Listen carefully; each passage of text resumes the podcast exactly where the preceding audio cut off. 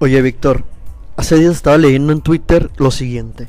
Si eres lo suficientemente inteligente para saber que vas a sufrir, no seas lo suficientemente tonta para quedarte. Dije yo, wow, qué chingón. Súper, súper, súper cierto. Sirve demasiado para Sí. poder ilustrar y generar la introducción de este segundo episodio del Cuarto, Cuarto Negro, Negro. con César Lara. y Víctor Camacho. Plebes, ya estamos en ese segundo episodio que hemos decidido titularlo Las relaciones tóxicas. ¿Qué onda? ¿Qué son y qué hacemos con ellas? Y cómo ahora sí que las curamos un poco. Sobrellevarlas en dado caso que no quieran todavía salir de, de la relación porque es válido de repente. No recomendable, pero es válido. Sí, claro. Eh, y pues sobre todo entenderlas un poquito más, ¿no? No, Eh, muchas gracias, Víctor. Primero quiero agradecerles a todos por habernos escuchado en este primer episodio que tuvimos Sí. sobre sexualidad. Todos los comentarios, la retroalimentación, los mensajes que recibimos. La neta está súper chingón porque uno espera. Porque, o sea, estamos haciendo esto porque estamos esperando una respuesta un poco positiva, aportarles, generarles un poquito de, de, de temas, de información que les pueda servir. Sí, totalmente. Quizás mucho en razón de la experiencia, pero que nos retroalimenten y que nos compartan experiencias y crear un canal de comunicación con empatía y de confianza. Verga.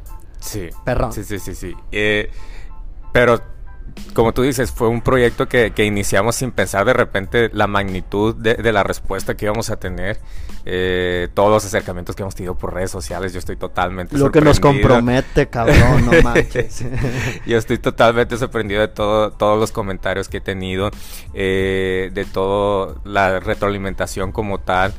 Por ejemplo, Ricardo nos, nos, comentaba que, le agradaba bastante el contenido eh, que nos daba ciertas recomendaciones que las tomaremos totalmente en cuenta para mejorar eh, este podcast. Pero sí, eh, eh, hemos tenido muchísimas respuestas muy favorables, experiencias de ustedes que a cada una de las personas que me compartió por redes sociales experiencias agradecido totalmente ese es el propósito de esto el poder dialogar el poder discutir Claro, el claro, poder de duda. repente incluso desahogarnos no Sí, sí, porque Eh, nos sirve hasta para terapia. exactamente y, y somos humanos y entender ese, ese lado un poquito Yo, yo quiero mandarle un saludo a Fernanda porque Fernanda me dijo, te estoy escuchando. Y yo, ah, qué chingón, no me lo esperaba.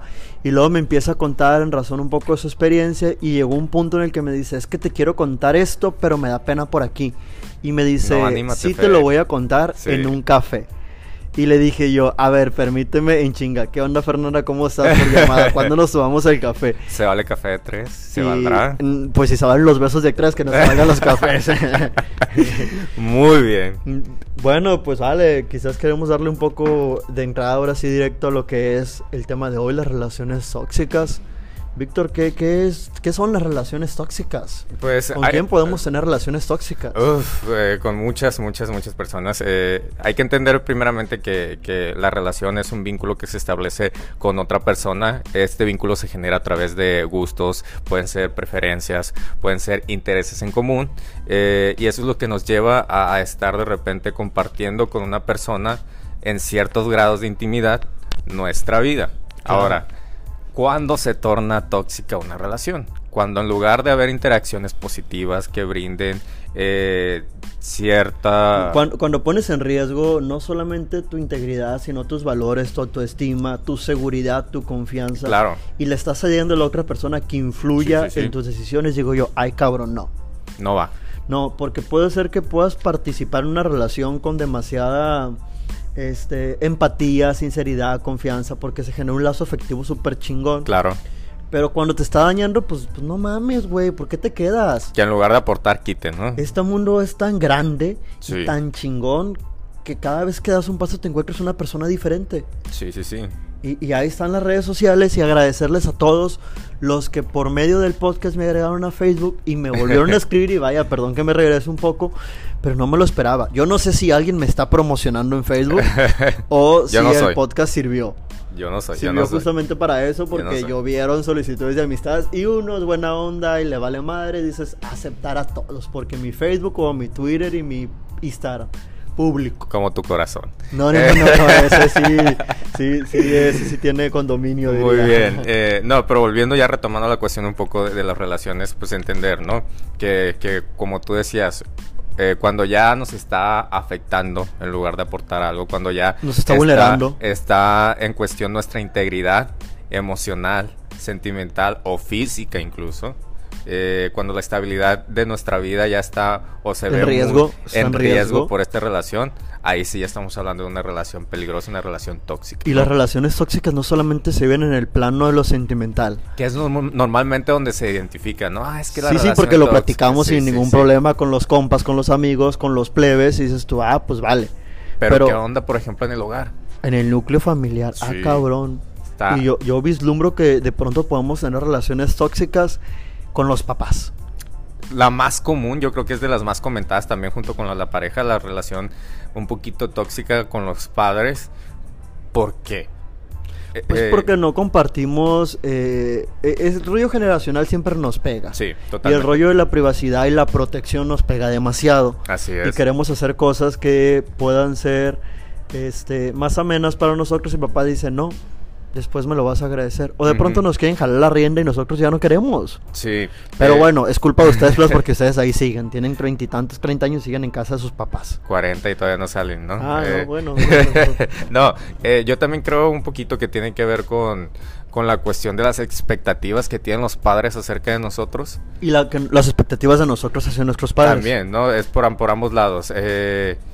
pues creo que es muy importante identificar o entender un poco desde la visión de los padres que ellos, pues al momento de tener sus hijos, tienen un plan de vida, tienen o desarrollan en, este contexto una visión en la cual prevén o piensan que su hijo o hija se va a comportar de cierta manera, que a cierta edad va a cumplir con ciertos requisitos que son socialmente aceptables y que cuando llegan a esa edad y que ven que no están cumpliendo con esos requisitos, empieza un poco esto de, la relación tóxica, ¿no? Empiezan un poquito con los comentarios pasivo-agresivos de oye, ¿y, y tú para cuándo? Oye, ¿y los nietos para cuándo? Oye, ¿no? Sí, sí, sí. O, te empiezan a limitar en las salidas, eh, en tus decisiones. Vaya, empiezan a, buscar siempre, pues, influir. Influir, no la toman del todo, pero entran.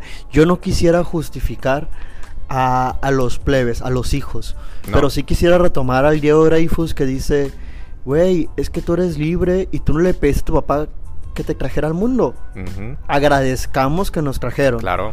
Pero no porque te trajo al mundo le debes completamente toda tu vida. No, y, creo que es una cuestión con la que por parte generacional, como tú mencionas, se nos ha inculcado, ¿no? Que de repente la familia lo es todo y le debemos todo a la familia, que sí tiene sentido y, y, de ser un ambiente no tóxico, la familia es un soporte muy importante para una persona, pero cuando retomamos, cuando estamos en un ambiente tóxico, ahí sí. No, sí, claro, pero también podemos entender y partir de que no por el hecho de que sea tu familia, sea tu familia, que eso no lo podemos evitar. Sí, sí, sí. No podemos decir, es que no es mi familia, pues por el lazo lo eres. Este, tengas tú que compartir tu vida, tus decisiones, tus momentos y decir, es que es mi familia, aquí tengo que estar siempre. Creo que llega el momento en el que la madurez nos dice, puedes partir del hogar, puedes partir de la familia. Vas a seguir teniendo contacto y un lazo y un apoyo y un respaldo. Pero cuando es tóxico, pues vale, no. Aunque. Porque no solamente es con los papás, pues también están los primos, los tíos, los abuelos. Aunque fíjate que de repente la, la, la, relación tóxica entre familiares, sobre todo entre padres, traspasa un poquito el lugar, ¿no? ¿Qué pasa de repente cuando ya estás fuera del hogar? La relación con los padres cambia, sí pero si sigue siendo tóxica, de repente tienden un poquito a inmiscuirte, ¿no? la, sobreprotección. sí, la sobreprotección, que va enfocado otra vez a la cuestión de, qué estás haciendo, cómo lo estás haciendo, si lo estás haciendo bien para ellos, que al final de cuentas, pues no tendría que importar tanto si es para ellos lo que estás haciendo con tu vida. No, claro, yo, a mí me gusta partir, soy demasiado racional. Ajá. No, no me apego tanto al sentimentalismo y trato de practicar mucho el desapego. Sí. Este, entonces cuando voy a tomar una decisión que va a afectar un poco, no precisamente mi familia, sino mi dinámica con la familia. Que es muy pues, diferente, son este, dos cosas diferentes. Sí, este, digo, mm, trato de prever los escenarios, de visualizarlos y decir qué es lo más conveniente. Y la decisión no la tomo en razón de lo que le pueda parecer mejor a la familia, sino lo que a mí me hace sentir bien. Y que eso es muy importante. Eh, identificar en este factor de la familia que no necesariamente, por ejemplo, tenemos que compartir todo con la familia por, por la, la, relación que exista como tal, sino que pues hay que tener es, esa individualidad también, elegir qué compartimos, qué no compartimos, las decisiones que tomamos, como tú dices, eh, más allá de qué tanto va a afectar a mi familia, que también me siento yo con las, con las decisiones que estoy tomando para mi vida y después claro. identificar a lo mejor cómo puede reaccionar la familia y prevenir escenarios como claro, esos. Claro, pero vaya, si nos vamos un poquito al plano de la intimidad y cómo se viven las relaciones en la pareja con todas sus diferentes dinámicas y con toda su diversidad y cuándo sí se es tóxico y cuándo no. Esto ya me agrada un poquito más en pareja. Porque esto genera más morbo. esto, esto sí se pone en tela sí. de juicio desde el prejuicio. Sí, sí, sí, esto sí, sí. Hay mucho prejuicio en la cuestión de, de la pareja y de los límites de la toxicidad y los límites de lo que está bien y lo que está mal. Lo que es normalizado. Exacto, ese es mi problema de repente ¿eh? con la cuestión de la pareja, que tenemos normalizados muchísimos comportamientos que son tóxicos, por definición son tóxicos, y que de repente lo vemos como algo de la vida diaria. Y ahí no, amigos, ¿eh? ahí mucho cuidado. Demasiado, eh... Víctor. Este, pues hemos preparado principalmente cuatro tópicos dentro de este de, de la pareja uh -huh. este que me gustaría mucho que los pudiéramos clarificar okay. que le pudiéramos compartir a la gente cómo se vincula este claro, lazo claro. afectivo y que conlleva una relación este, desde, el, desde el espectro de la pareja? Pues hay que entender primeramente el vínculo de la relación eh, en pareja. Recordemos que la, la, relación es a través o se genera a través de, de compartir eh, ciertas afinidades. En este caso, cuando ya es con pareja, pues ya compartimos más de afinidades, una intimidad, una intimidad que traspasa prácticamente todos los ámbitos de nuestra vida y que decidimos nosotros compartir con esa otra persona especial. Pero si entramos un poquito en cuáles son justamente las dinámicas y las diversidades, que era un poco lo que trataba de hacer mención ahorita, sí. nos vamos a encontrar primero lo que es más común, las parejas heterosexuales, sí. heteronormadas, que vaya, no vamos a meternos ahí porque ya los conocemos, ya sabemos de qué se trata, es, es lo común el pan del día a día. Sí, es el pan del día a día. Nadie llega diciendo, hey, tengo una pareja heterosexual. No, ni no. La, llegan y la presentan nada más, ¿no? Sí. Y luego no dicen, es mi pareja. No. Eh, dicen, es mi novia, es mi novia, es mi esposa, es mi esposa. Ajá, o sea, tiene definido la palabra con género. Sí. Este, pero, por ejemplo, cuando hablamos de los swingers. Ah, caray. Eso ya tú, es más Tú cuéntanos qué es un poco de los swingers. Yo desconozco mucho la verdad. eh, la cuestión de los swingers un poquito es el... Eh, tener el compromiso entre pareja de poder compartir sexualmente la vida mm, en pareja, obviamente, pero con personas terceras. Quiere decir un poquito que nos ponemos de acuerdo, este fin de semana salimos... A ver, ¿cómo, cómo? O sea, yo puedo tener una relación sentimental demasiado estable. Sí. Y entonces decidimos abrir. Sí. Lo que casi casi es una pareja abierta. Eh, Sí, pero un poco eh, lleva un, la cuestión del compromiso. Los swinger normalmente está más relacionado cuando ya es una pareja comprometida o casada. ¿no? Entonces, como un poquito la diferenciación. Va, va hacia el disfrute, sí. hacia compartir en el plano de lo sexual. Exactamente. Entonces, interesante. Eh, Había escuchado de fiestas swinger y, y, intercambio de parejas y todo, pero pues no, no me quedaba demasiado claro. Eh, era, un, era, una práctica muy común entre matrimonios, por eso te, te digo un poco la cuestión de los matrimonios, eh, entre matrimonios de 30, 40 años, el rango de edad, en cuestión un poco de meterle esa chispita, ¿no? ese saborcito a la relación. Fue tomando mucho más popularidad por ahí de los 2000, 2010, eh, y en la actualidad, sorprendentemente, es una actividad que se realiza mucho más común y cada vez con parejas más jóvenes. Me, me, sorprende, me sorprende porque, pues vaya, eh, cuando he estado en relaciones sentimentales estables, eh, pues nunca lo, lo, he pensado. A mí... y, y, vaya, podría decir desde los jales, pues a lo mejor sí, porque pues aceptamos que tu jale esté con otra persona, claro. pero pues no.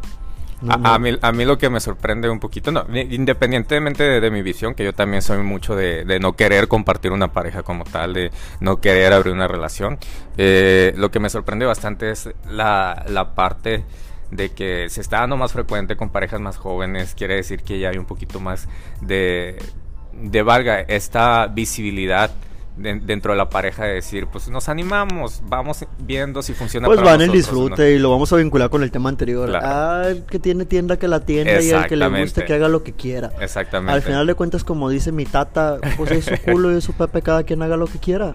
Sí, muy fuerte, pero sí. Eh, entonces, pues ese es el, rollo un poquito swinger. ¿Cuándo pudiera ser tóxico? Cuando de repente se tornan las actividades sexuales muy cotidianas, es decir, que en lugar de querer tener intimidad en el día a día con tu pareja, pretendes tener intimidad, pero ahora con personas externas, que sea de a diario prácticamente. Pues vaya, cuando conlleva una práctica de riesgo sexual, una práctica sexual de riesgo. Sí. Eh, ¿por, qué, ¿Por qué tóxico? Porque de repente eh, genera lo que sería un poco de desconfianza en la pareja, ¿no? Imagínate tú como pareja que estés en el acuerdo de, de ser swinger, pero ya tu pareja te pide o te exige prácticamente que todos los días en lugar de tener una intimidad entre tú y él o ella. Ah, no, no, a mí se me hace muy cabrón. Ya ah. cuando caemos en eso sí es tóxico, pero digo yo hasta aquí llegué. Basta. Tú, Porque entonces sería ya no tener una relación de pareja. O sea, si estás compartiendo la noche y todo, pero pues ya no conlleva ahí el, cachondeo y la práctica sexual con tu pareja, que al final de cuentas, eh, no sé si sea justamente del todo lo vital, pero, pero es algo indispensable. Sí, viene un poquito la parte Porque si no somos amigos, pues, o sea, si tienes una relación sentimental y la confianza, o sea, después de tener, vaya, dices, tú estamos en una noviazgo de una relación sentimental y si no tienen sexo, güey, son amigos, son amigas, no chingues. Pues sí, no, pero de repente cuando es el compromiso un poco de, la pareja, que volvemos a lo mismo de la relación, que, que ya está involucrado todo este, esta un poco rutina de, de compartir, de tener, de, de, conocerte como pareja, la, la rutina diaria, el, el, un poco la monotonía como tal, claro. que es lo que pasa, pues, que, que, que de repente se tiene miedo de dejar ir todo esto y se tiende a ceder un poco a lo que pide la pareja y está muy canijo, está muy cañón. A quien le interese el tema, pues vaya que busque Swinger y que nos comparta un poquito más de información y quien lo practique, pues plebes, cuéntanos Cuéntanos si una vez esta nos invitan. Claro, eh, tus redes ahí estamos todos, todos disponibles. Este, Víctor, podríamos hablar sobre, me parece que esta partecita se torna muy tóxica, la bisexualidad. Uf, totalmente. Porque puede ser quien lo viva eh, como no una práctica, sino como parte de su ser, no sea tóxico. Claro. Pero cuando tu pareja pueda ser hombre o pueda ser mujer, este, sin importar cuál sea tu género, lo, no lo has terminado de aceptar del todo, pero hay un lazo sentimental demasiado fuerte, entonces empieza a tornar en problemas. Sí, eh, tiene que ver muchísimo con la aceptación, ¿no? La aceptación un poco de la pareja. Eh, yo creo que la cuestión de, primeramente, la comunicación de ser claro de, ¿sabes qué? Yo soy bisexual. Entonces, el entendimiento de, ¿sabes lo que es ser bisexual? ¿Sabes? La cuestión un poco de, de interactuar con la pareja y que quede claro. Porque yo creo que el principal problema aquí es que no está del todo...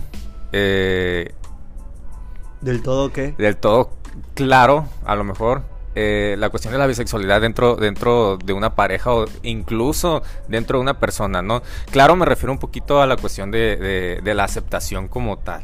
De cuando tú te abres y dices que eres bisexual o que la persona es bisexual, ¿qué es lo que pasa? Que automáticamente se asume, ah, eres homosexual, ¿no? ¿Te gustan los hombres? Eres homosexual. Ahí está la crítica, ahí está el prejuicio, ahí está el juicio y esto es lo que dices tú, ah, está más cabrón. Pero entonces cuando la otra persona, la pareja con la que tú estás, no lo termina de aceptar o de comprender, pues en un momento se puede volver tóxico. No siempre. No siempre, pero a, a, mí lo que me genera un poquito problema, porque lo he visto, es la parte en la que hay una falsa aceptación. ¿Sabes? La apertura de soy bisexual.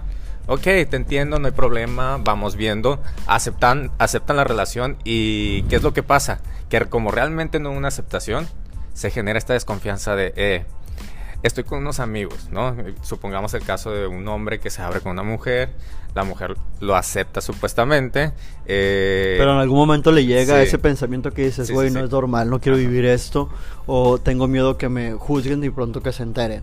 Es esto, ahí, ahí es donde puede tornarse porque el, el lazo sentimental y de empatía y de confianza puede ser muy fuerte pero creo que se puede volver tóxico cuando tú no terminas por aceptarlo, tú lo has Claro. dicho. Ujú. Y dices tú, ay cabrón, es que me estoy enfrentando ante estas situaciones y no quiero vivirlas.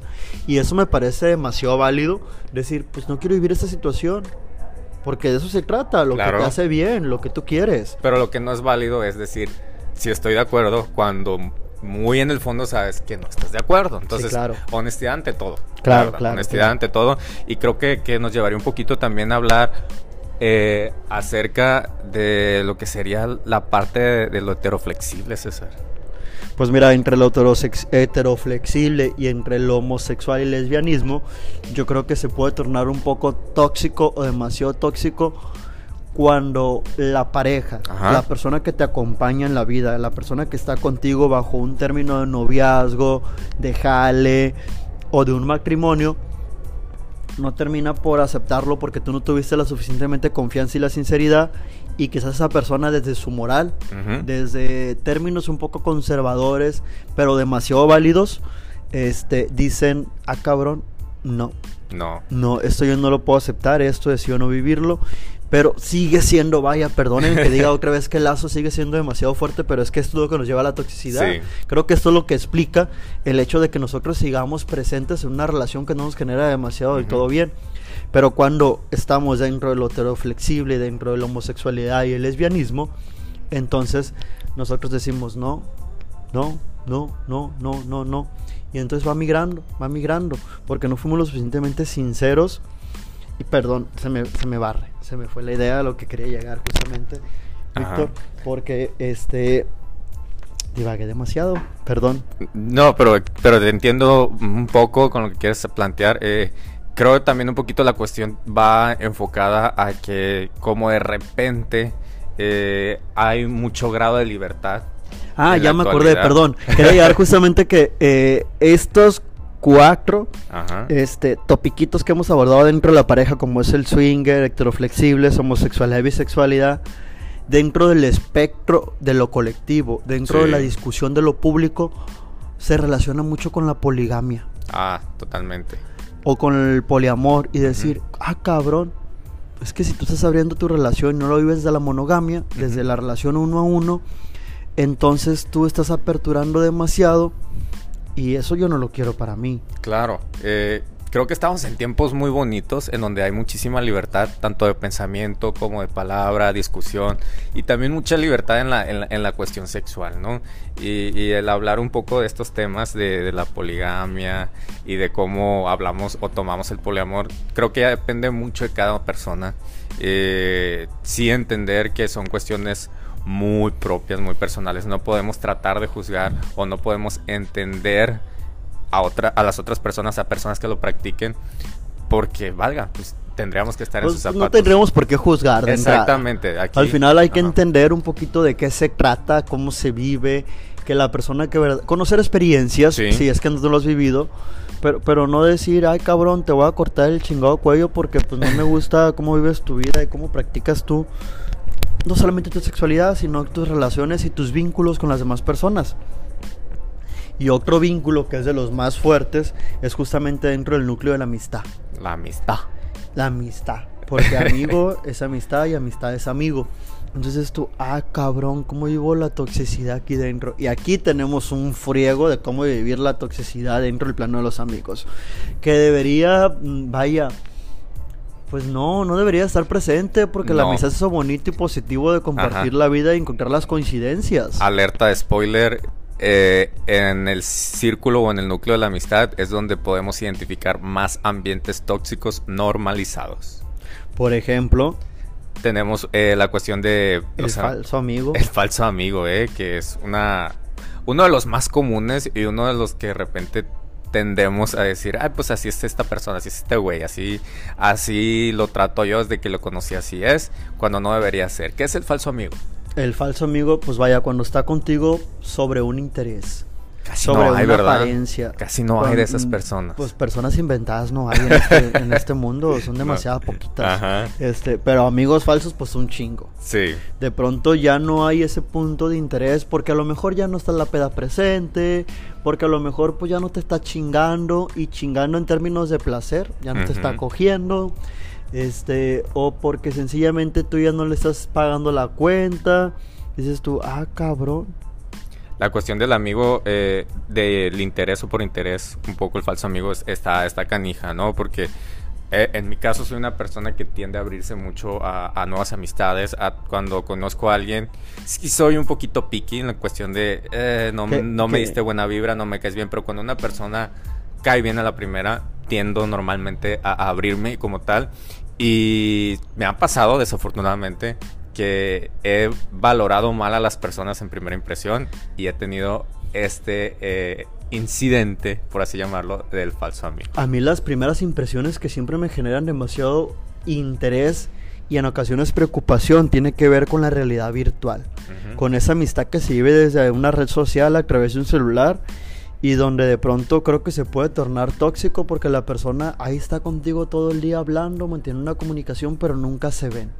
Eh, hay que o, reconocer. o te empieza a celar o te empieza a tratar de aconsejar, pero pues pues no, no va por el sentido porque no terminan por conocerse. muy familiar. Eh, pero eh, sí, hay que reconocer que por la, por la cantidad de tecnologías que hay, ahorita la comunicación entre una persona y otra es muy, muy fácil, ¿no? En cuestiones de segundos eh, ya estás en contacto con otra persona. y justamente esta parte del amigo virtual es muy curiosa, ¿no? Porque de repente pues no conoces a la gente, te agregan a tus redes sociales, empiezas a platicar, se genera un vínculo incluso de confianza solamente por platicar, por, por mandar, por escribir mensajes, por intercambiar opiniones. Selfies, eh, también nudes, y vaya. Mm, ok, sí, sí, sí, va. Eh, pero me, me, causa bastante gracia porque sí es muy común esto de, hey, ¿qué estás haciendo? ¿Con quién estás? ¿No? El, típico, ah, me voy a bañar, a ver. Porque empiezas como que al final de cuentas, en, en, un momento la relación se torna como a estar quedando. Sí, sí. Como a estar quedando. Y voy a recordar a mi diosa Marta de baile, dice, es que tú no vas y te tomas un café o inicias una conversación en Facebook con una persona simplemente para que sea tu amiga, tu amigo, sino porque siempre tienes un interés. Ya estamos lo suficientemente viejos a partir de los 25 los amigos para la vida ya los tienes. Exactamente. Y los que busques generando están razón de un interés. Claro, acuérdate que decía por ahí Aristóteles que había tres tipos de amistades. La amistad de la utilidad, que era justamente un poco la cuestión del falso amigo de el que está por un compromiso, un beneficio, que ya que se acaba ese beneficio, adiós, bye bye Mari Carmen. Tenemos eh, justamente el tipo de amistad accidental, que el tipo de amistad accidental pudiera estar relacionado un poco con esto del amigo virtual, pero yo voy un poco más a que este tipo de amistad va a los amigos con derecho. ¿Cómo es eso, Víctor? ¿Lo eh, vives o qué onda? Aristóteles nos decía que la amistad accidental es la amistad basada en el placer y es más común entre jóvenes. Entonces, claro, claro, porque al eh, final el placer, sí. no, digo, no solamente se resume en términos de, de lo sexual, sino que también entra el placer por la vista, la conversación, por los la satisfacción de los intereses y de las motivaciones en común. Por actividades que se compartan diario, ¿no? Claro. Eh, entonces, eh, un poco desde ahí podemos identificar los amigos con derecho también, ¿no? Que, que de repente pues son amigos que, con los que estamos conviviendo, tenemos un interés, temas afines, actividades afines, pero... Pero, pero, hay cierta atracción por ahí. Sí, sí, creo que, tenemos demasiado claro que son los amigos con derecho. Ajá, entonces, ¿qué pasa ahí con los amigos con derecho? Cuando identificar que estoy en una relación tóxica con un amigo con derecho. Cuando esta amistad con derecho, perdonen, ya no está dentro del plano del entendido que se dio en un inicial. Cuando ya te está celando, cuando ya está tratando de generar un control, una fuerza sobre ti, sobre tus decisiones, sobre tus acciones, o cuando se está apagando la chispa y no hay reciprocidad. Claro. Que, creo que es bien importante eh, que las personas que estén involucradas identifiquen esto, ¿eh? La cuestión un poquito de, me está celando de más eh, o se está acabando la chispa. ¿Por qué? Porque hay que establecer límites. Entender que si es una relación de amigos con derecho, hasta ahí va a llegar. ¿Sabes? Es una cuestión muy práctica que ahora sí eh, entré un poquito yo en este aspecto de utilitarismo, casi, casi. Eh, algo muy práctico, ¿no? Eh, hasta aquí llegamos, hasta aquí somos, estos son los límites, no los cruzamos. Y tener también e, e, esa, ese valor, esas ganas, ese peso, los cojones de decir hasta aquí. ¿Sabes? Este es el límite. Claro, porque al final la amistad tóxica se entiende como este el momento que te ponen en riesgo tu equilibrio mental. Claro. Tu equilibrio mental. A mí me gustaría compartirles eh, lo siguiente. Siete señales para detectar un mal amigo. Un amigo Ah, tóxico. Me interesa. Ese que no se acuerda de ti o que te culpabiliza de todo lo que sucede. A ver, tomo nota. Toma nota. Punto número uno. Ajá. No hay reciprocidad. Muy bien. Ellos reciben y tú das. Ellos entonces nunca te dan. Digo yo, ah, no, cabrón, deberías replantearte esa situación. Dar y recibir siempre. Claro. Número dos, no te apoyan por como eres. La relación habrá dejado de ser positiva. Entonces ya empieza la crítica, empieza el comentario peyorativo, el comentario que jode. Que es parte de lo que te decía un poquito dentro del núcleo de amistades. eh, Tenemos comportamientos bien normalizados de que ese es mi amigo y así es y así lo voy a aceptar. Cuando no, cuando es la joda, cuando te está quitando. Cuando Chingue, te está... chingue, chingue, chingue. Exactamente, cuchillito de palo. Entonces, Sí. Ese amigo yo creo que todos lo hemos tenido, lo, estamos, lo tenemos o lo vamos a tener y es muy importante Identificar. identificarlo y plantear desde el primer momento, ¿sabes qué? Tus comentarios me lastiman o me están bajando la autoestima o generan una emoción negativa en mí. No quiero que hagas esos comentarios. Si queremos continuar siendo amigos, plantear también ese tipo un de escenario límites. positivo. Sí. Punto número 3. Cuando no le puedes confiar tus intimidades. Cuando te tienes que replantear que entonces tú empezaste a desconfiar en ese amigo o en esa amiga y tienes que ser más cuidadoso. Qué feo, ¿eh? Porque cuando en una relación de amistad no hay confianza, ahí sí es bastante... ¿Realmente será amistad si no hay confianza? Pues Yo lo dudo, yo lo Sí, dudo. Número 4, cuando sacan la peor versión de ti. Cuando tu amigo no es capaz de estar a tu lado para acompañarte en todos los momentos o en los momentos incluso de trance. Este, y sucede lo contrario, en lugar de apoyarte y mejorar tu autoestima, te joden todavía más. Que eso es totalmente horrible. También Número tenido ese tipo de 5, amistades. cuando suelen decepcionarte con frecuencia. Y entonces si tú no identificas eso, vas a terminar acabado. Sí. Vas a terminar decepcionado. Totalmente. Y eso pues está muy cabrón. Yo creo que es importante que cuando suceda eso, ahora sí que reconduzcamos la amistad y la reconsideremos. Ujú. Número 6. Ajá. Este me parece que es de los más comunes.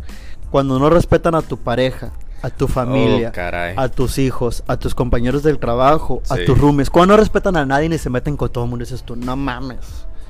No, aquí no. Tres no. palabras. ¿Qué les importa? Por no decirlo. Porque al final terminan criticando y Ajá. despreciando a alguien que tú quieres y Claro. te termina por dañar. Claro, claro. Y entonces me gustaría compartirles el punto número 7. A ver. El punto número 7 tiene que ver con lo siguiente. Cuando el amigo o la amiga quiere tener una relación sentimental contigo, pero tú no. Me ha pasado, eh. Me ha pasado. Y está, está, está muy complicado de manejar. Eh, Yo, yo soy muy sincero, también me ha pasado, pero siempre trato de evitar el problema, de prevenir esta incomodidad, imponer el sentido común y ser demasiado sincero y decirle, No. hey, esto sí y esto ajá. no. Sí, sí, sí. Y no nos confundamos. Sí, sí, o a lo mejor porque en una ocasión recaímos, no significa que, Que tengamos que, o que, vayamos que tiene a. que volver a suceder, porque al final un amigo, pues es una amistad. Claro, y hay Es que cuidarla amistad. como tal. No como relación, no relación amorosa, no como algo más, simplemente una amistad, ¿no? Que es muy importante manejar. En mi caso, yo me declaro culpable de ser, por ejemplo, eh, el amigo protector, César.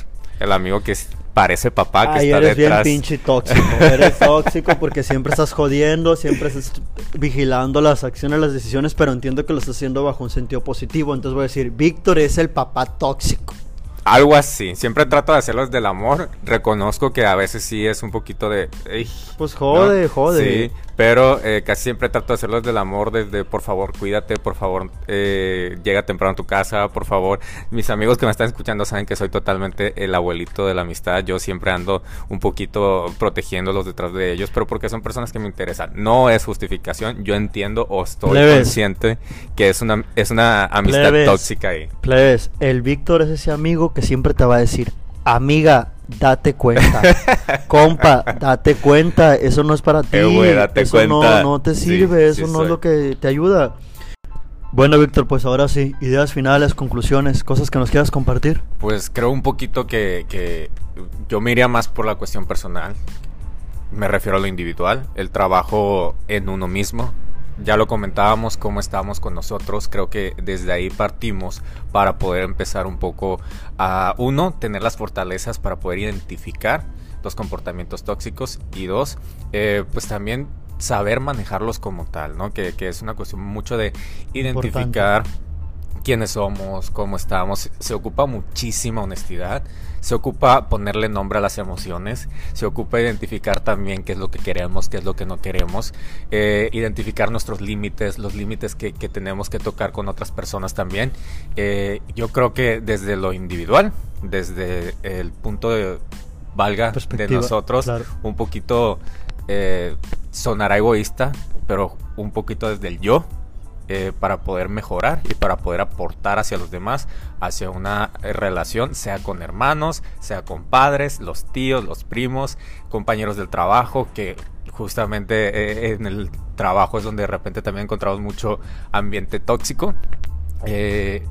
pero creo que es eso, creo que es la parte un poquito desde lo individual, mejorar para poder aportar. Yo comparto, pero me gustaría agregar que en todas las relaciones siempre habrá alguien tóxico, que dentro desde los planos y los espectros que tú has mencionado, pues siempre vamos a encontrar a alguien que está vinculado a tus expectativas y que justamente dependemos de eso.